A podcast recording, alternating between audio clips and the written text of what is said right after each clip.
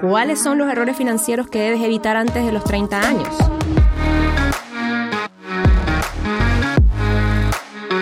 Caracol Podcast presenta Finanzas sin rodeos. Hola, soy Suset Sousa, educando financieramente a toda Latinoamérica y hoy estamos aquí en mi podcast Finanzas sin rodeos para brindarle las herramientas con este propósito de vida que yo tengo que es la educación financiera. La juventud, la flor de la vida, el deseo de vivir con libertad y empezar a tener responsabilidades que te muestren lo que es ser adulto. A los 15 quieres salir, conocer, explorar el mundo, entender cómo funciona y descubrir lo que hay en él.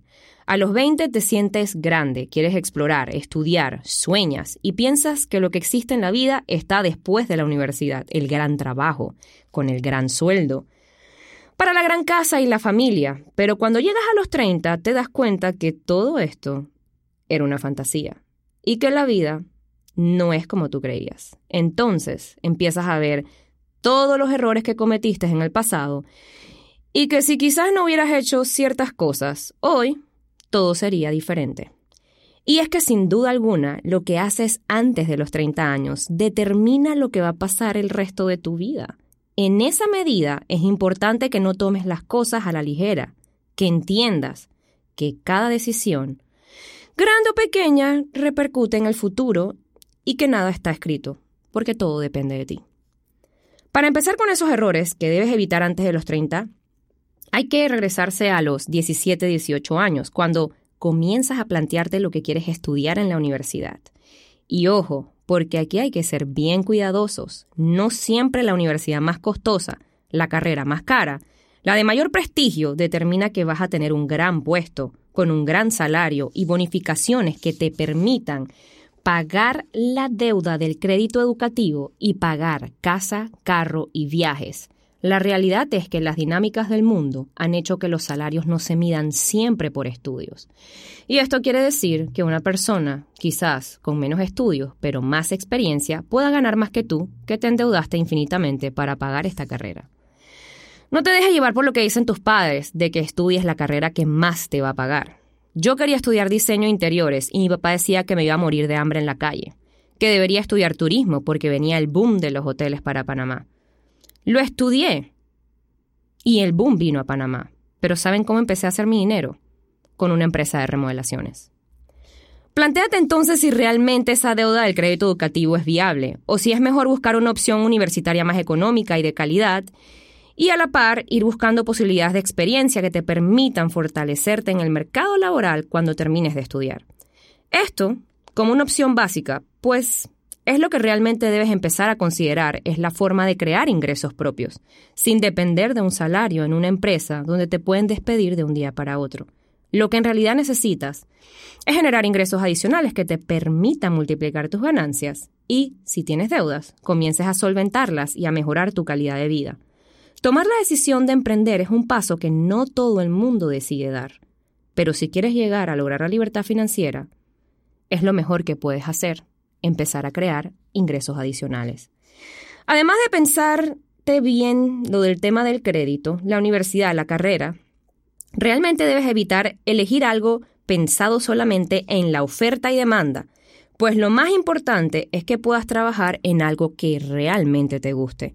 Cuando hacemos lo que nos gusta, si fracasamos, nos volvemos a levantar porque vamos a hacerlo con pasión, con determinación, con ganas, y en esa medida vamos a estar mucho más motivados y deseosos de hacer lo que podamos, posible e imposible, para cumplir esos sueños. Se los digo por experiencia propia, cuando uno hace y estudia algo que no le gusta, además de tedioso, es una pérdida de tiempo, esfuerzo y dinero, porque hay que invertir para estudiar, y es importante que esa inversión sea en algo que realmente te gusta, te apasiona, o de lo contrario, será un gran error. Entonces la pregunta es, ¿invierto en una carrera o invierto en un negocio? Otro de los errores que debemos evitar antes de los 30 es comenzar a adquirir deudas innecesarias y enormes como las que nos dejan en las tarjetas de crédito cuando empezamos a obtenerlas. Al principio es una gran felicidad porque sientes que tienes cash todo el tiempo y compras aquí, allá, sin preguntar, sin revisar, y eres el nuevo rico, próximo pobre y endeudado del lugar. Ojo, las tarjetas de crédito que no sabemos usar nos llenan de deudas y quiero recordarles aquí que son el producto financiero que más intereses tiene, por lo que si no sabes controlarte al usarlas, vas a terminar como yo, que en muy corta edad tuve que hacer un alto en el camino y analizar cómo había llegado a tener más de 60 mil dólares en deudas en tarjetas de crédito, con tan solo 20 años. De jóvenes, somos impulsivos y no pensamos muy bien en las consecuencias que nos puede traer hacer mal uso de nuestras finanzas. Adquirir deudas es sencillo, pero pagarlas y finalizarlas no siempre es tan fácil. La vida debe planearse, el plan es la guía para llegar a la meta.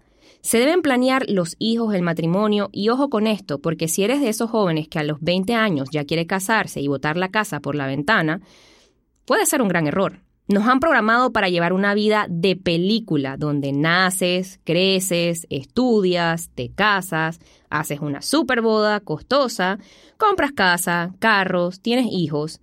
La vida no tiene que ser lo que nos implantaron. De hecho, yo lo hice todo al revés.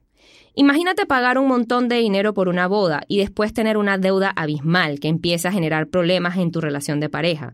Porque una de las causas más frecuentes de divorcio es las personas que no logran estructurar las finanzas en pareja. Entonces, detente a pensar y reestructura tu vida realmente. No puedes simplemente dejarle todo al azar, porque puede que el destino te haga una mala jugada. Antes de los 30, tienes que haber aprendido a manejar tu vida financiera. Y eso incluye el hecho de que si no te sientes preparado, si no conoces, si no entiendes, busca las herramientas que te lleven a adquirir ese conocimiento. La mejor inversión es la que uno hace para enriquecerse uno mismo. No tienes que ser un Albert Einstein de las finanzas, ni tener seis semestres de finanzas en la mejor universidad, pero sí comenzar a educarte para estructurar tus finanzas. Nunca es tarde para comenzar, pero entre más joven comiences, mejor.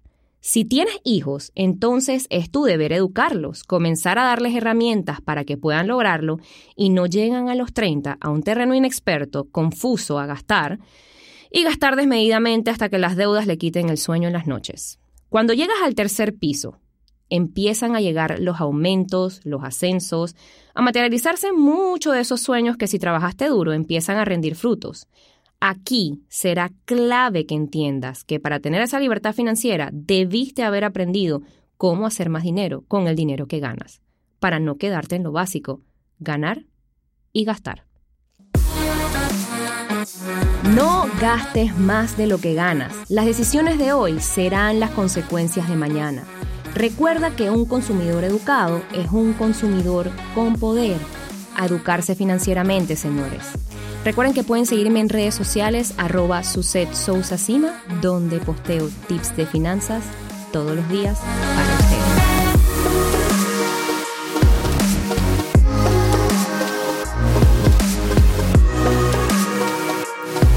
Encuéntranos en Instagram como arroba caracol podcast. Envíanos tus mensajes y comentarios.